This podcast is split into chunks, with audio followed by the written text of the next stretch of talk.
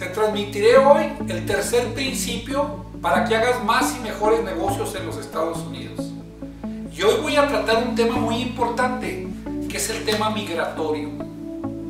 En mis conferencias, cuando yo le pregunto a la gente, ¿qué clase de visa tienes?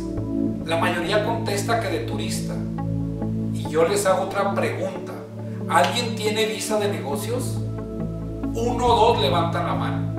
Pero yo te digo hoy que tu visa de turista también es de negocios.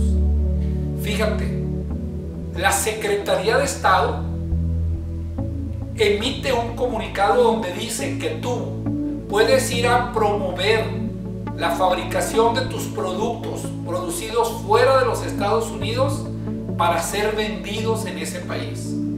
Entonces, tu visa de turista y negocios te permite ir a promover y vender. Solo hoy en día debes de tener cuidado y viajar con esos derechos, los cuales los encuentras en la página web de la Secretaría de Estado.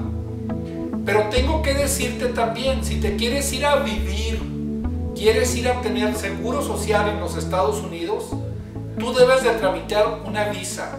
Primera, de comerciante. Si tú haces intercambio comercial de bienes y servicios, tienes derecho a aplicar para esa visa. Si tú deseas irte a vivir creando un negocio o trabajando para un negocio que ya haga negocios, se llama visa de inversionista.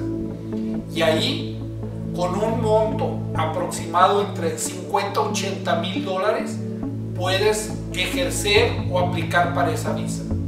La visa L1, si tú tienes o trabajas para una empresa en tu país de origen y otra en los Estados Unidos y eres ejecutivo, tú puedes ir y trabajar para esa empresa.